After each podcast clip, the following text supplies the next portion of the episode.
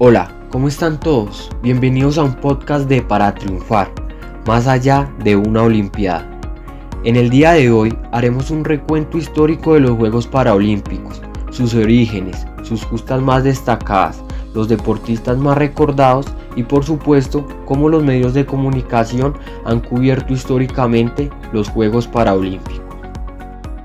Los Juegos Paralímpicos fueron celebrados por primera vez en 1960 en la ciudad de Roma, orientados principalmente para veteranos de guerra, contando con 400 deportistas. Desde ese entonces se celebran cada cuatro años sin falta, a excepción, como muchos deben saber, de Tokio 2020, que se celebró un año después debido a la pandemia del COVID-19.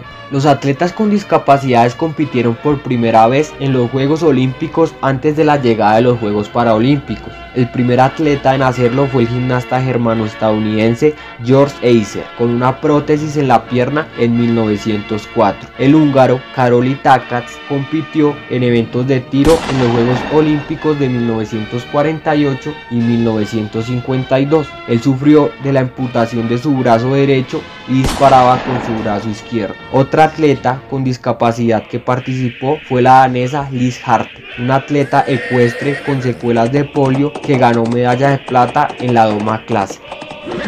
Hubo momentos trascendentales en el movimiento paraolímpico. Los primeros Juegos Paralímpicos oficiales, los de Roma 1960, ya no solo fueron orientados a veteranos de guerra. 400 atletas de 23 países se dieron cita en estos Juegos, los juegos en el inicio estuvieron disponibles únicamente para atletas en silla de ruedas, pero hasta los de Toronto en 1976, atletas con diferentes discapacidades fueron incluidos. Con la introducción de clasificaciones de discapacidad en los Juegos de 1976, el número de atletas creció llegando a 1.600 participantes de 40 países, entre ellos Colombia.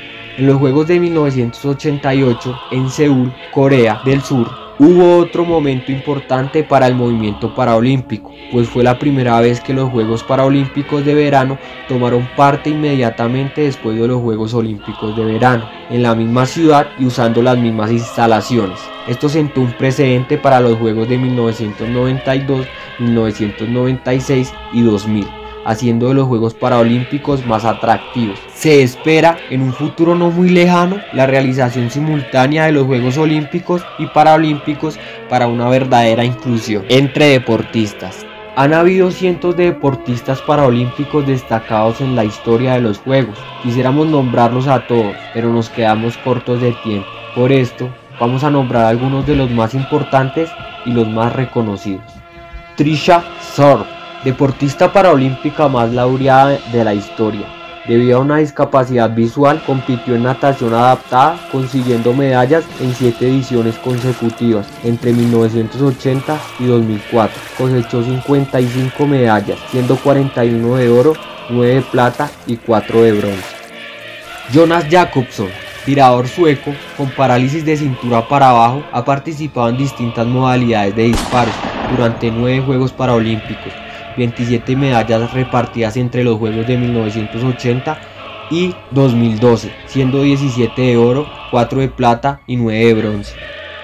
Pedro Mejía, deportista colombiano que compitió en natación adaptada, ganó dos medallas en los Juegos Paralímpicos de 1980, una de oro y una de bronce. Participó de la primera presencia de la delegación colombiana en los Juegos Paralímpicos de Toronto 1976.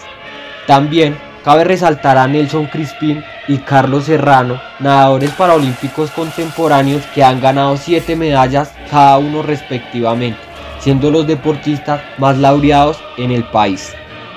Mientras que los Juegos Olímpicos han experimentado un tremendo crecimiento en la cobertura global desde 1984, los Juegos Paralímpicos han sido incapaces de mantener una cobertura de gran nivel. La cobertura televisiva de los Paralímpicos inició en 1976, 16 años después de sus primeras Olimpiadas, pero esta tardía cobertura solo tuvo disponible en algunos países o regiones. En los Juegos Paralímpicos de 1992 solo hubo 45 horas de transmisión en vivo para Europa, algunos otros países dedicaron programas con resúmenes de los juegos, pero fue hasta los Juegos Paralímpicos de Sydney 2000 cuando se inició una cultura de cobertura por los medios de comunicación. Los Paralímpicos de Sydney representaron un gran incremento de presencia de medios que le dieron gran exposición a los Juegos Paralímpicos. Se llegó a un acuerdo entre el comité organizador y Al Media Sport para transmitir los Juegos internacionalmente. Esto llevó a otros acuerdos con medios de Asia, Europa y Sudamérica para distribuir la cobertura y poder transmitir en otros países los juegos.